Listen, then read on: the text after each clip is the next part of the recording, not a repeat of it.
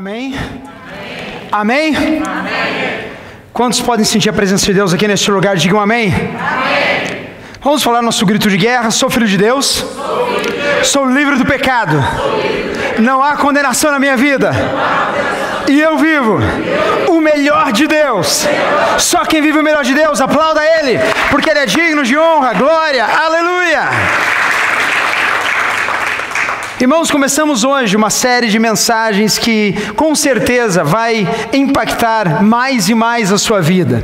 A gente acaba de entrar hoje na mensagem A Mente de Cristo. E uma das coisas que vem à nossa memória e que nos indagam é, né? Como agiria Jesus se vivesse a sua vida? Como responderia Jesus se ele estivesse nos seus pés? O que, que a gente pode aprender com o Mestre através das Escrituras Sagradas se ele, o próprio Jesus, estivesse hoje, em 2016, vivendo em Orlando, Flórida? Já parou para pensar Jesus vivendo em Orlando, meu? Ou ninguém parou para pensar? Não, pastor, não, não, não entra na cabeça. Vai dizer que Jesus ia ter iPhone também, ia fazer selfie no City Walk. O que Jesus faria se ele vivesse a minha vida? Como ele responderia? Como ele agiria às minhas tentações? Como ele responderia e pensaria em relação ao meu irmão, à minha irmã, ao meu parente, ao meu filho, à minha mãe, meu pai? Essa série é sobre a mente de Jesus. E eu queria que você abrisse sua Bíblia no Evangelho de João, capítulo 1 para que a gente começasse esta palavra com um texto bíblico.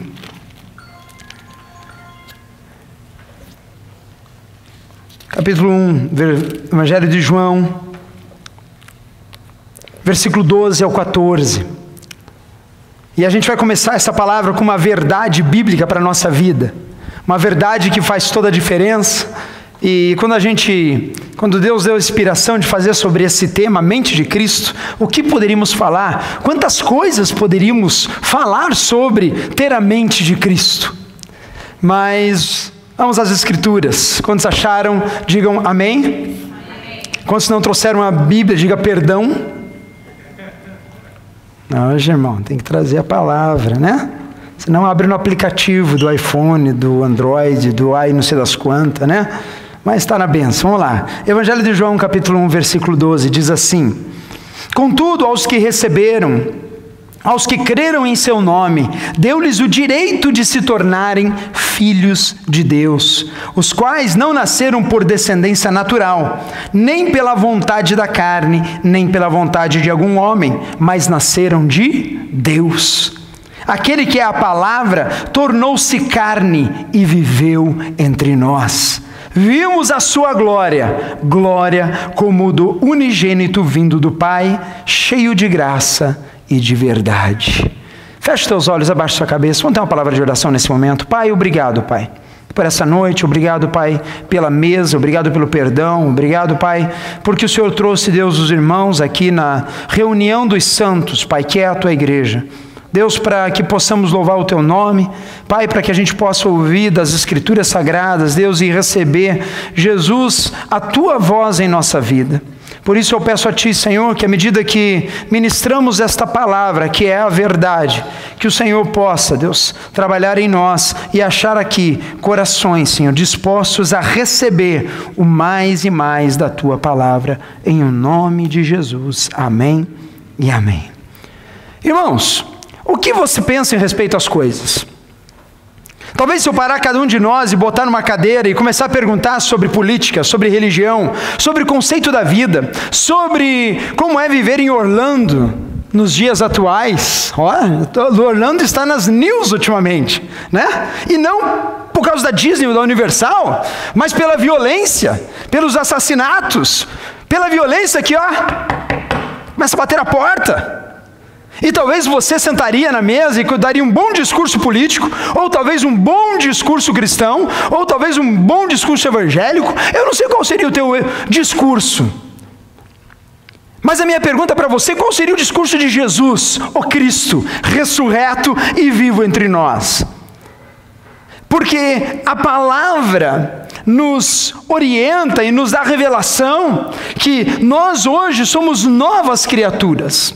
E a primeira coisa nesta mensagem que nós precisamos ter quando falamos em mente de Cristo, que é o primeiro slide, é consciência.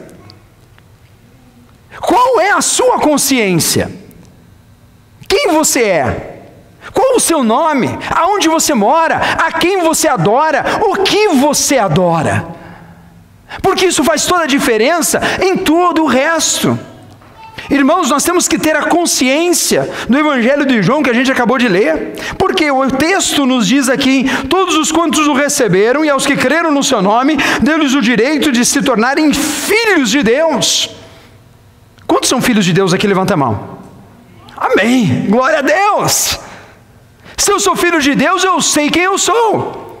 Mas o texto segue de uma coisa muito interessante, ele fala assim: olha, pois os quais não nasceram por descendência natural, mas pela vontade, nem pela vontade da carne, nem pela vontade de algum homem, mas nasceram de Deus.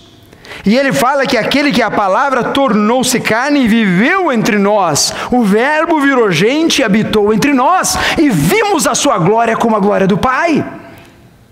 Irmão, você tem a consciência de que você já não é mais você mesmo, mas você agora é um novo eu em Cristo Jesus? E quando nós começamos a ter essa consciência do novo nascimento, tudo se torna diferente. Por quê? Porque agora faço que nem Paulo, não sou mais eu que vivo, mas Cristo vive em mim. E agora eu posso olhar para o meu irmão do lado, ou me olhar no espelho, e agora não mais olhar só a carcaça externa, não só olhar as minhas capacidades humanas, não só mais olhar aquilo que eu acredito que eu tenho de capacidade, conhecimento e estrutura. Agora eu olho no espelho e eu não vejo mais o André que envelhece a cada dia. Agora eu não vejo mais o André que na natureza humana talvez não é tão bonzinho quanto ele deveria ser. Mas agora eu olho no espelho e eu começo a enxergar pela fé uma nova criatura que nasceu em Cristo. Sem cabelos brancos sem gordurinhas, inteligência 10, perfeito em Cristo. Olhe para o irmão perfeito que está ao teu lado assim fale, tu é perfeito em Cristo, irmão. Se for impossível, olha para o outro, irmão. Não, esse não dá, eu vou lá para o outro. O da esquerda está difícil. Agora tu vai olhar para os dois, né? Fala a verdade, vai ficar chato, né? Fala para os dois que é melhor não ter mal entendido na igreja, né? Ah, beleza. Mas irmãos, eu quero trazer pela palavra de Deus a consciência a você o que Jesus pensava, o que ele pensaria, irmão, é o que nós, uma vez em Cristo, devemos ter como consciência, é o que nós temos a capacidade de ter a resposta. Por quê? Porque o Espírito Santo de Deus agora vive em mim, porque a revelação de Deus já foi me dada, e eu agora consigo olhar o caráter de Jesus, eu consigo ter a discernimento do Espírito Santo, e eu consigo andar de vitória em vitória, de graça em graça. Quando a gente faz a declaração de fé aqui na igreja, sou filho de Deus, sou livre do pecado, não há condenação à minha vida, é porque de fato aqueles que estão em Cristo, nova criatura é, diz a palavra. As coisas velhas se passaram, eis que tudo se fez o quê? Novo. E agora aquele que vem para acusar é Satanás. Deus vem para redimir, Deus vem para fazer tudo novo. E agora, se eu sou nova criatura, eu tenho que ter a mente de Cristo, não só o corpo. Porque tem gente que pensa assim, como eu falei agora há pouco. Não, vou chegar no céu, essas, esses quilos a mais vão sumir tudo, né? Não vou precisar fazer aeróbics, né, Alexandre? Nem malhar, esquece essa história. Não vou precisar mais preocupar com iogurte diet, low fat. Hã?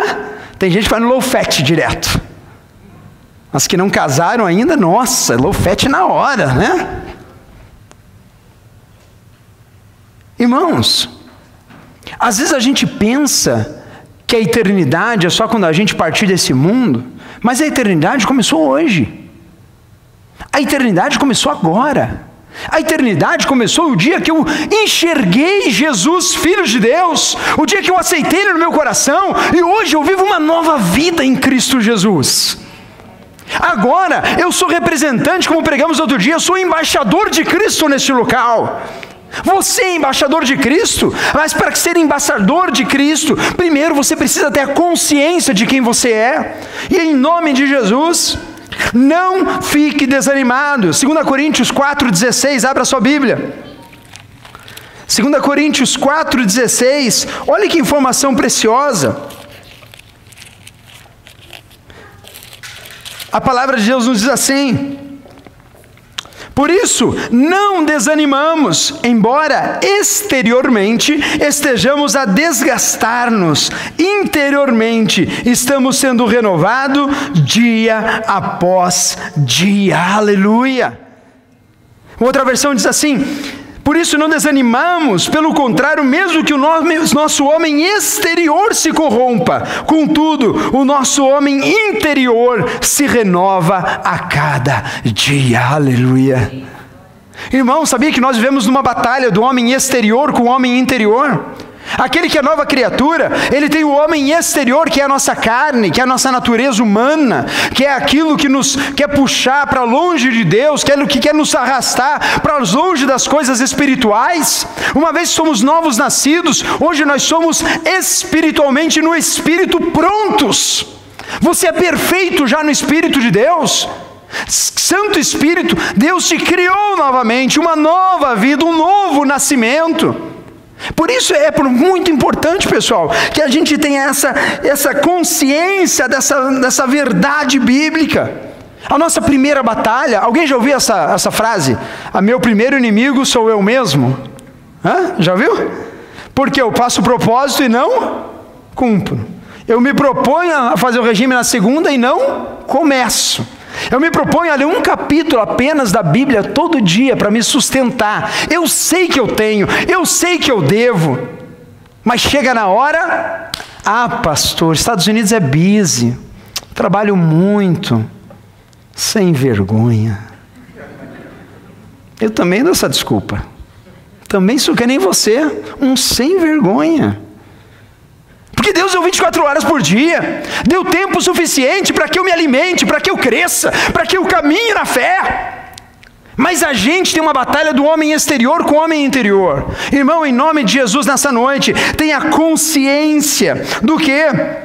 Que você já tem as ferramentas necessárias para ter uma vida 100% em Cristo, com a mente de Cristo, com as ações de Cristo, com o posicionamento de Cristo na tua vida. Por isso, outro texto bíblico, Efésios 3,16, a gente estudou Efésios aí mês passado, mas diz assim: para que, segundo a riqueza da sua glória, vos conceda que estejais fortalecidos com poder, mediante o seu espírito, no homem o quê? Interior. Que homem interior é esse? É o novo nascimento é o novo nascido, é o novo homem em Cristo Jesus que é fortalecido em Deus, para quê? Para que não desanimemos nesta caminhada da vida. Por isso, a primeira coisa nesta noite que eu quero enfatizar, irmão, tenha consciência de quem você é, tenha consciência de quem você é, menina, moça, rapaz, homem, mulher, avó. Você é nova criatura de Deus, aleluia. Mas, pastor, às vezes eu não sinto, mas você é, aleluia. Porque às vezes a gente não sente, irmão. Às vezes a gente desanima, às vezes a gente fica cansado, às vezes a gente fica desacreditado dos outros e de nós mesmos. Mas o grande e a boa nova é que o Senhor Jesus, Ele nunca desacreditou de você, Ele nunca desistiu de você. Por isso Ele pagou alto preço há dois mil anos atrás, para que você tivesse vida e vida em abundância. Amém? Quantos aqui são novos nascidos? Digam amém. Quantos creem em Cristo Jesus como seu Senhor e suficiente Salvador? Diga amém. amém. Eu creio. Se você crê, irmão, de todo o teu coração, eu te garanto, você é nova criatura em Cristo Jesus. E todas as condições, tem isso consciente na tua vida, de manhã, de tarde, de noite. Nunca esmoreça, nunca pare, mas tenha a consciência de quem você é, não só aqui na igreja, mas amanhã, depois da manhã, aonde quer que andares, lembre-se que você é filho do Deus Altíssimo. Amém? Segunda coisa que eu quero ah, ressaltar neste começo de série. Uma vez que você tem consciência, uma vez que você sabe quem você é, olhe para mim, toma uma atitude, por favor. Tome uma atitude. Porque ter a consciência muitas vezes não basta, irmão. É a mesma coisa que aquele cara que se forma em faculdade, faculdade de Direito. Quantos advogados temos aqui? Levanta a mão. Um, dois, três, quatro. Uau, Passou, tem que falar certo, não pode falar português errado, né? Perigoso levar um sul aqui na América, pregou errado, né?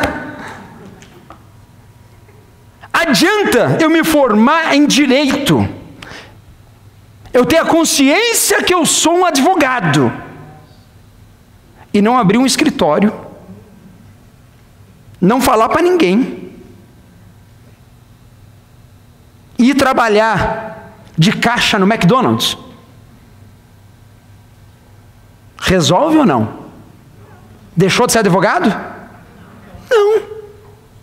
Tem muita gente que é filho de Deus, que é novo nascido, só que não toma postura de, não toma atitude proativa de, e daí fica lá no caixa, number one ou number two?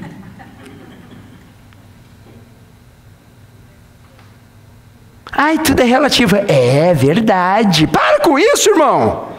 Ou tu crê na palavra ou não crê. Ou você é filho de Deus ou você não é. Ou você tem consciência, ou você é um chuchuzão que vai atrás de qualquer vento de doutrina. Se você não crê que essa é a revelação da palavra de Deus, eu te garanto, você não tem convicção de quem você é em Cristo. Talvez seja mais um livro de filosofia, de coisas bonitas que são ditas, de um cara que viveu há dois mil anos atrás. E se dizia filho de Deus. Mas se eu tenho a convicção de que Ele é Filho de Deus, de que Ele morreu na cruz, e ao terceiro dia ressuscitou, e Ele subiu aos céus, e o Espírito Santo de Deus desceu à terra, e Ele é que toca o coração, e Ele é que faz você ter nova vida em Cristo, eu te digo: ah, meu irmão, tu é advogado dos bons, aleluia, que defende a causa de Cristo que fala daquilo que sabe, porque você experimentou a água da vida.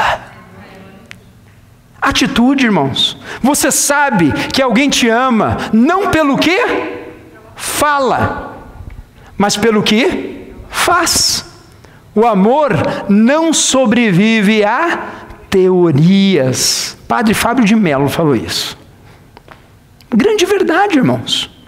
E é por isso que quando Deus fala que Deus amou o mundo de tal maneira, ele fez o quê? Tomou uma atitude. Ele deu o seu filho unigênito para que todos aqueles brasileiros que migraram para Orlando, que crescem, não morressem, mas tivessem a vida eterna. Porque, irmãos, eu te garanto, eu fiz um post essa semana: 52 pessoas morreram esta madrugada, que elas garantiam para você que elas estariam em casa na manhã seguinte. Nenhum daqueles jovens, homens e mulheres, que estavam naquela boate, tinham sequer a ideia de que seria a última noite da vida delas. E a gente começa a me scare, né? Puxa, Orlando, achei que era tão seguro. Irmão, não há lugar no mundo seguro. Como diria o velho ditado, para morrer basta estar vivo. Você não tem certeza nenhuma se você vai chegar em casa. Eu não tenho certeza se eu vou chegar em casa, mas uma coisa eu tenho: a certeza de que eu sou nova criatura, e o dia que eu partir desse endereço, eu tenho um novo endereço nos céus, aleluia! E eu quero que você tenha essa certeza também, porque se não for isso, irmãos, pega isso aqui tudo, joga fora e vai passear na Disney. Consciência, tome atitude. Por quê? Porque as minhas atitudes, elas são reflexos, sabe do quê? Da minha mente. E quem domina o meu corpo, que é what? Quem que é? A sua mente, sim ou não? Quando já estudaram na escola aqui, levanta a mão. Hã? Da onde vem os comandos para o teu corpo? Do dedão? Hã? Do seu cérebro. A sua mente, comando. Braço direito, levanta. Pá. Hã? Braço esquerdo, vá para o lado. Pá. Estou mandando nessa história. Sapateado. Tá. tá. Só que daí quando chega o homem sobrenatural, ao homem espiritual, a vontade de Deus plena revelada em nós, o Espírito Santo de Deus começa a falar no teu coração, e esse Espírito ele tem que te mover a tal ponto que a tua mente esteja dominando o teu corpo inteiro. E agora eu vejo o irmão em necessidade, o meu espírito ele se compraz e eu tenho que fazer algo para ajudá-lo. E quando eu vejo alguém perdido indo para o inferno, alguém que não tem noção nenhuma do que é Cristo, Redentor, ter vida eterna, o meu espírito, ele se. Cara, eu tenho que falar de Jesus para esse cara, eu tenho que falar que é uma esperança, que há uma vida eterna, que é algo muito mais além do que isso que a gente está vendo aqui. Irmãos, ter a mente de Cristo não significa simplesmente olhar para o próprio umbigo e dizer assim: ai, Deus é o meu protetor, que bom, vou trabalhar amanhã, fazer muito dinheiro e domingo que vem venho agradecer na igreja. Pô, legal, amém, faz parte.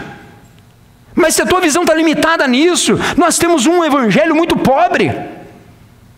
Porque a grande motivação do evangelho, sabe qual é? O amor pelas almas. É a atitude de olhar uns para os outros e caminhar na graça de Jesus. É a gente poder ter essa consciência. Por quê? Porque a primeira cena bíblica que eu quero explorar hoje nesta série, voltando para Jesus, eu quero que você abra a sua Bíblia em Lucas capítulo 2, versículo 42. E a gente vai começar com Jesus pequenininho. A gente vai começar com Jesus que ele tinha 12 anos. Volta lá, Lucas 2, 42. Pastor, Jesus já foi criança? Foi, irmão. E as palavras, de Deus nos, nos revela algumas coisas interessantes. Quantos acharam? Digo amém. amém. Versículo 42 em diante, olha esse texto, irmão. Uma vez que a gente tem consciência, a gente tem que tomar atitudes. E que atitudes nós temos que tomar? A de Cristo olhar para a vida de Jesus, olhar para as palavras do Mestre e falar assim: Senhor, qual é a mente de Cristo? E aquilo que se encaixa na minha vida hoje? O que, é relevante na minha vida hoje? Versículo 42 diz assim: Quando ele completou 12 anos de idade, eles subiram à festa conforme o costume. Terminada a festa, voltando seus pais para casa, o menino Jesus ficou em Jerusalém sem que eles percebessem. Coisa de menino, né? Pensando que ele estava entre os companheiros de viagem, caminharam o dia todo. Então começaram a procurá-lo procurá entre os seus parentes e conhecidos. Não o encontrando, voltaram a Jerusalém para procurá-lo. Depois de três dias o encontraram no templo, sentado entre os mestres, ouvindo-os e fazendo perguntas. Todos os que ouviam ficavam maravilhados com o seu entendimento e com as suas respostas. Quando seus pais ouviram, ficaram perplexos. Sua mãe disse: Filho, por que você nos fez isso? Seu pai e eu estávamos aflitos à tua procura. E ele perguntou. Jesus começa respondendo com uma pergunta já aos doze, né, irmãos? Por que vocês estavam me procurando? Não sabiam que eu devia estar na casa do meu pai? Mas eles não compreenderam o que ele lhes dizia. Então foi com eles para Nazaré e era-lhes obediente. Sua mãe, porém, guardava todas essas coisas em seu coração. Jesus ia crescendo em sabedoria, estatura e graça diante de Deus e dos homens. Amém e amém. Irmãos, Todos nós talvez já tivéssemos, passamos uma cena disso com filhos, quem tem pai e filho, né? Quantos, vamos fazer uma, uma pesquisa aqui, quantos os filhos aqui, uma, em alguma altura, deu uma fugidinha assim? Hã? É, né? Jesus amado, que desespero, né? Imagina essa época, irmão, não tinha celular, não tinha Facebook, não tinha text message, né? Estava com a galera viajando, e de repente você estava numa. Né, Jesus estava lá com o tio, com a tia, com, com o amigo chegado, e daqui a pouco eles estão indo, cadê Jesus? Está tá ali com José, e vamos embora. E daí ele passa um dia viajando. Você acha que em oito horas eles iam dos Estados Unidos ao Brasil naquela época? Não, irmão. Era pezinho, jumentinho, né? O dia todo na caminhada, no final do dia, a mãe vai procurar o menino Jesus com o parente, com alguém que poderia estar com ele. Cadê Jesus? Meu Deus! Se levou um dia para ir, leva quanto para voltar? Um dia. Vamos voltar. Procura aqui, procura lá, procura lá. Jesus não está em lugar nenhum. Voltamos mais um dia de viagem. Já pensou o coração dessa mãe? Já parou para pensar o coração de Maria? O nervoso dessa mulher? Desesperada. E ela volta a Jerusalém. E o texto bíblico diz que no terceiro dia, depois de três dias, quer dizer que ela foi um dia, ela voltou o segundo dia e ela ficou mais um dia inteiro procurando.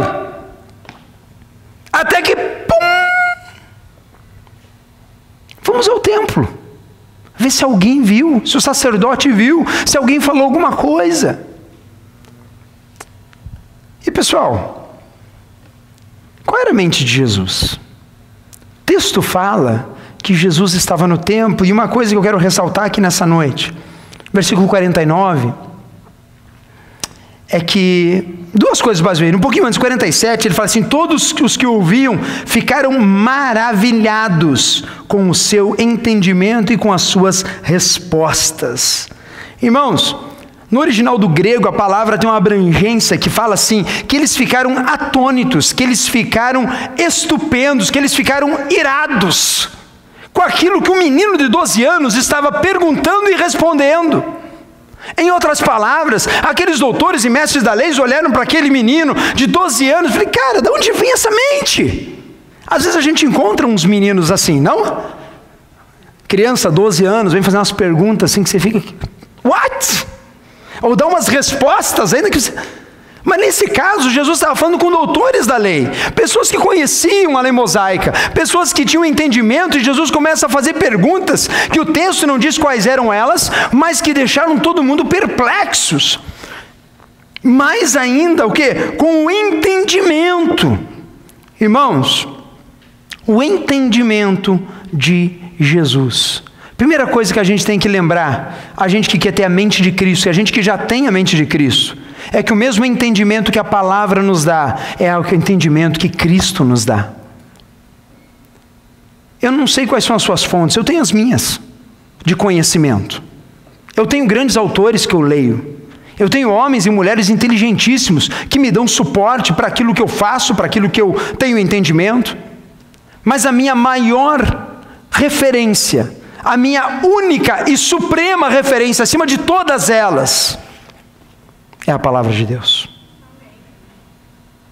Eu posso admirar qualquer pessoa, posso ler e tirar muito proveito de várias coisas, mas na dúvida eu venho para onde?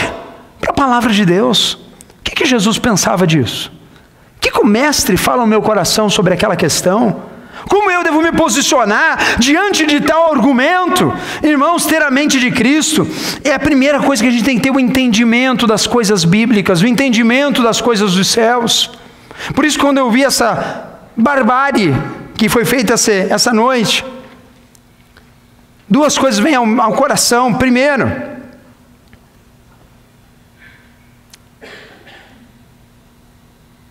primeira coisa, irmãos, é que era muito fácil uma daquelas 52 pessoas eu ter cruzado alguns dias atrás.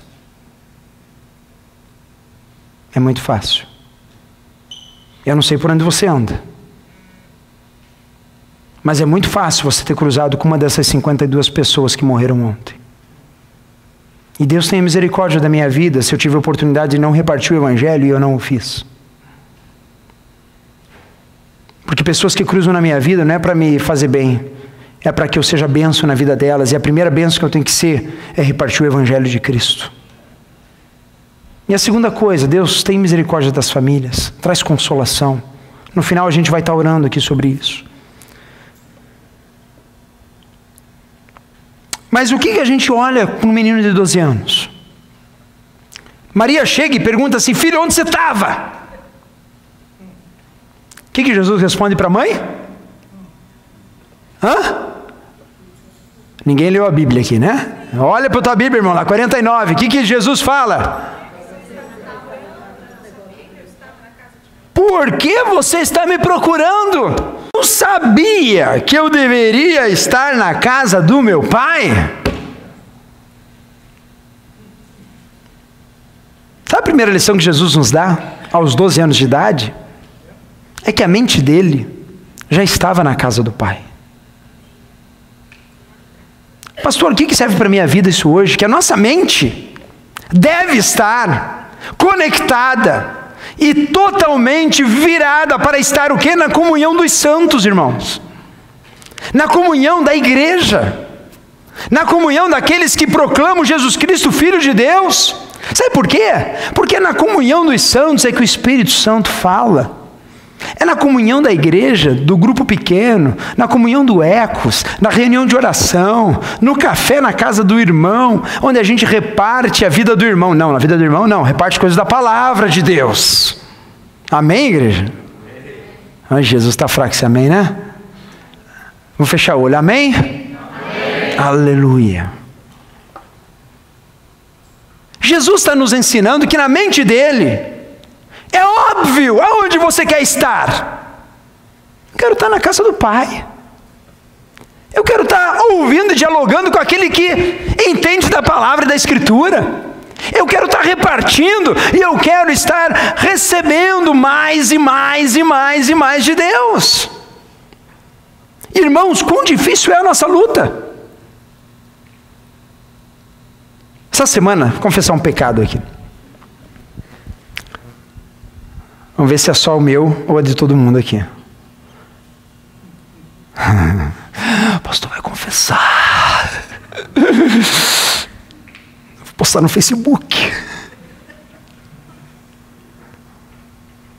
Três vezes eu fui ver uma matéria sobre a nova atração da Universal essa semana. E abriu aquele vídeo. Qual era a atração que vai abrir? King Kong. Falei, mas não estou sabendo, pastor. Graças a Deus, não perdeu nada, irmão. E daí, né, a gente vai lá, nova, coisa nova. É bom coisa nova, é ou não é? Eu vi lá o Pri semana lá, né? né? Gostoso, irmão. Eu fui lá, três, parece a tentação vem no feed né, do Facebook, né? Uma coisa horrível, né, irmão? Você está lá tentando ver a Bíblia, dando uma olhada nos acontecimentos do teu Facebook e vem lá, King Kong, nova atração. Você, pá, deixa eu ver esse negócio. Daí fui ver o vídeo da atração. Daí fiquei pensando, que coisa boba. Falei, eu, eu, que vergonha perdendo meu tempo de ver a atração que eu até vou ver.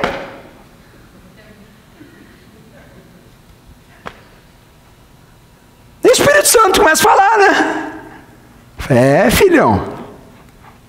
Onde está teu coração? Aonde está o teu ânimo? O teu excitement?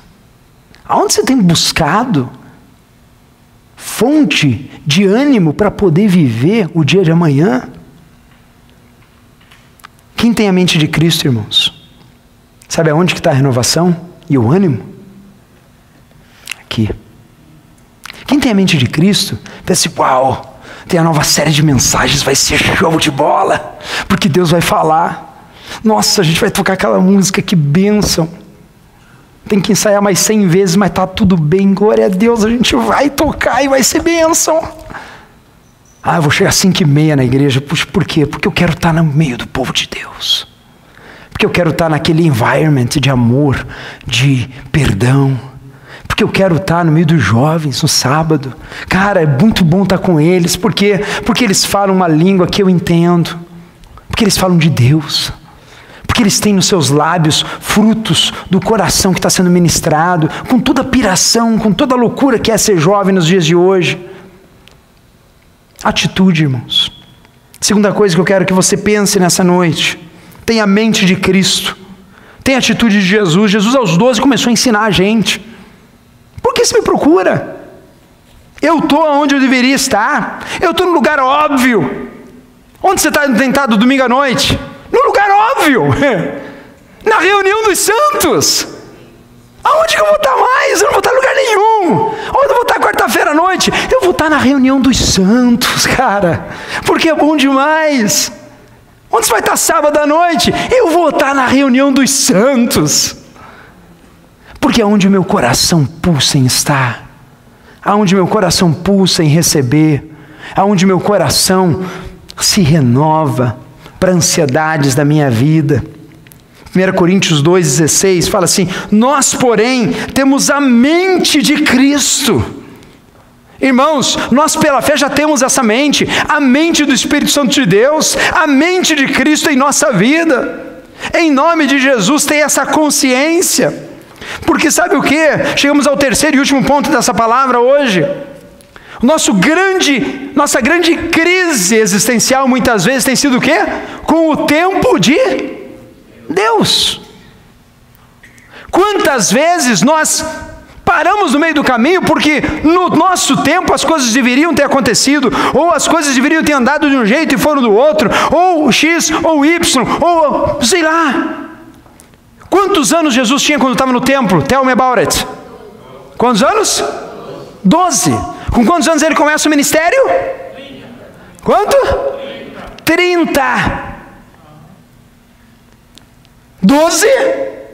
Jesus já estava falando com a mãe. Mãe, por que você me pergunta onde eu estou? Estou na casa do meu pai. Irmãos, eles nem moravam em Jerusalém. Eles estavam indo para casa. A mãe ouve aquilo, e a mãe que foi visitada pelo anjo, e a mãe que concebeu o menino Jesus, ela sabe que ali se trata o filho de Deus. Ela não indaga o filho, ela não fala, menino, vá, não. Quando ela recebe aquela resposta, ela sabia que quem estava falando com ele não era a criança Jesus, mas era o Deus encarnado, Jesus Cristo de Nazaré. o texto bíblico fala que Maria guardou para si. E uma coisa maravilhosa, irmãos. Voltando, voltando ali para Lucas. Versículo 50, capítulo 2, ele fala assim: Mas eles não compreenderam o que eles diziam. Versículo 51. Então foi com eles para Nazaré, e era-lhes o quê?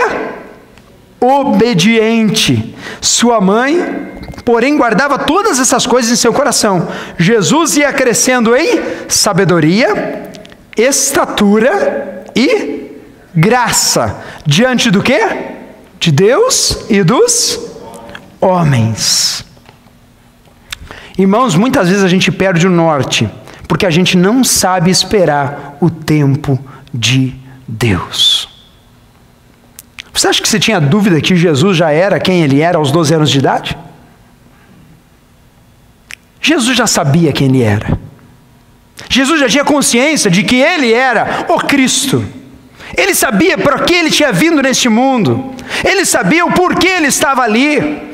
E é por isso que ele dá essa resposta, é por isso que as escrituras deixam muito clara que ele tinha a atitude o que de estar na casa do Pai, porém não era hora ainda de se manifestar o ministério que Deus tinha dado e feito para que ele executasse aqui na terra. Então ele volta para a casa dos pais. E ele é o que? Obediente. Obedecer é melhor do que sacrificar, diz a palavra. Tem dúvida do que fazer na vontade de Deus? Obedece a palavra, irmão, é fácil. Ah, pastor, tem um profeta aí para mim, irmão. O profeta está aqui, ó. Vai, lê que tu vai. Garantido. Porque tem gente que tem preguiça de ler, irmão. Não consegue abrir o evangelho e quer ouvir profetada de algum lugar. Irmão, vai ler a Bíblia, vai ouvir o Espírito Santo, vai orar a Deus. Vai ter entendimento que eu te garanto, eu te garanto, o Espírito Santo de Deus vai começar a falar com você. Você vai ler um trecho desse e vai ficar, uau! E o Espírito Santo de Deus vai começar a trabalhar na tua vida. E a tua única dependência vai ser dele, única e exclusivamente do Espírito Santo de Deus. Por isso, quando a gente espera no Senhor, precisamos esperar que nem Jesus. O texto fala que ele crescia em o quê? Sabedoria. Fale sabedoria. Ó, oh, sabedoria é ter mais conhecimento, é ter mais knowledge, o que? Das escrituras, é ter mais investimento em saber e ter armas para poder o que? Executar e lutar a vida toda. Dois, em estatura, Jesus ia o quê? Crescendo, irmão. Eu já falei uma vez aqui, Jesus não morreu na cruz para ter uma igreja infantil.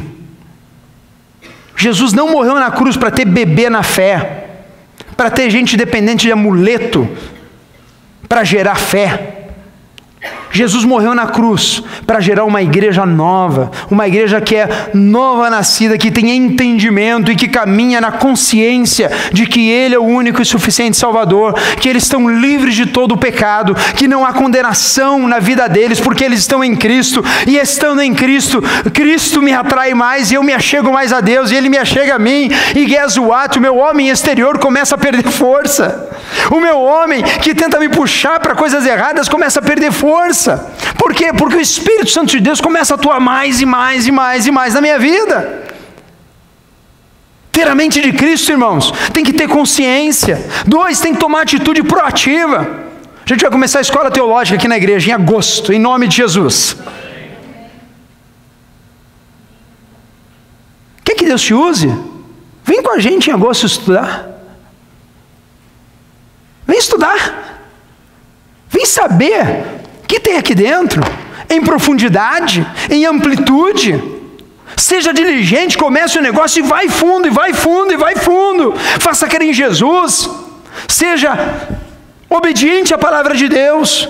E agora você vai crescendo em estatura na presença do Senhor. Vai chegar um momento que a graça de Deus vai revelar na tua vida e o propósito dele para a tua vida em Orlando vai fazer assim, ó, desabrochar.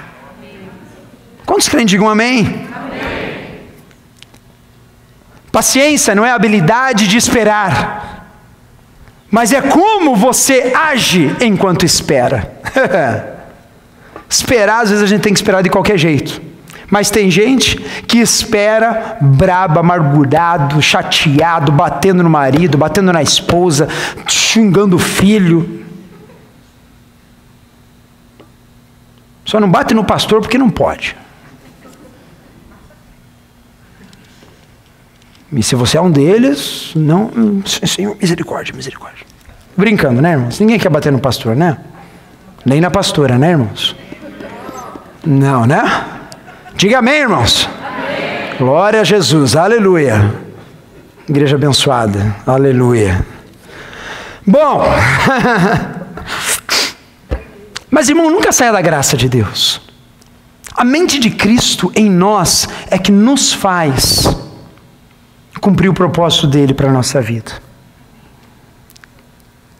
Tenha paciência no processo.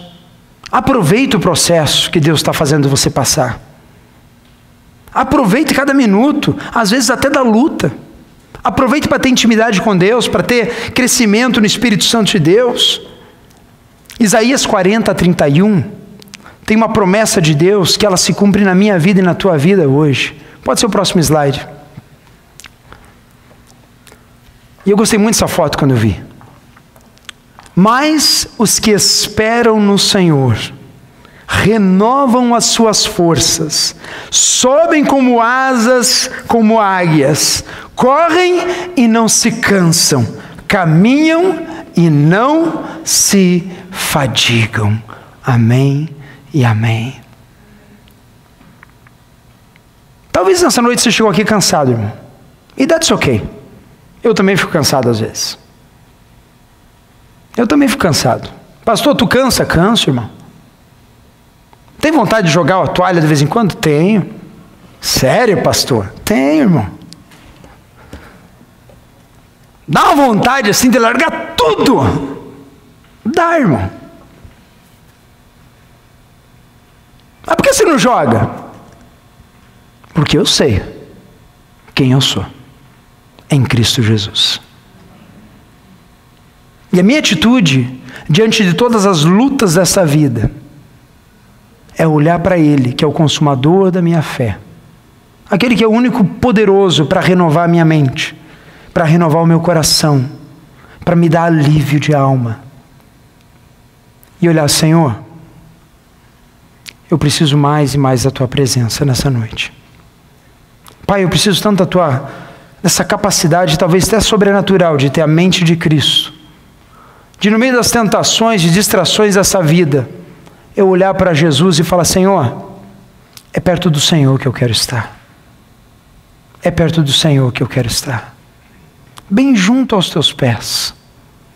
Porque Deus não há prazer maior do que estar na reunião dos santos do que estar na comunhão da palavra e de estar sendo, vivendo com a expectativa da eternidade no meu coração.